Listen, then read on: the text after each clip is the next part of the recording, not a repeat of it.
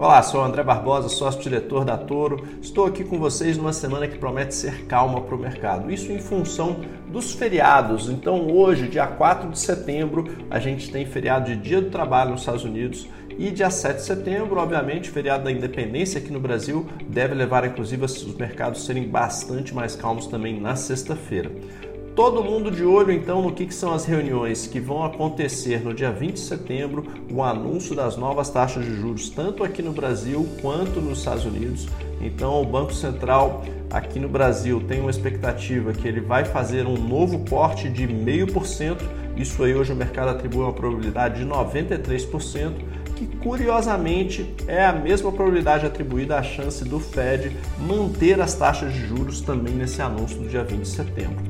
O mês passado, de agosto, foi um mês onde a bolsa caiu 5%.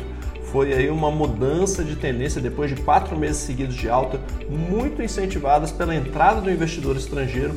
A gente teve pela primeira vez nos últimos meses, em agosto, uma saída relevante do dinheiro de investidores estrangeiros. Isso aí ajudou nessa queda, assim como ajudou num novo recorde de 13 dias seguidos de queda da Bolsa Brasileira e somente 5 dias de alta ao longo do mês inteiro.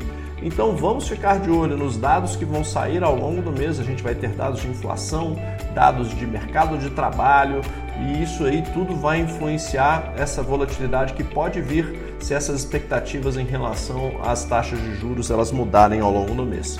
É isso aí, uma ótima semana para vocês e bons investimentos.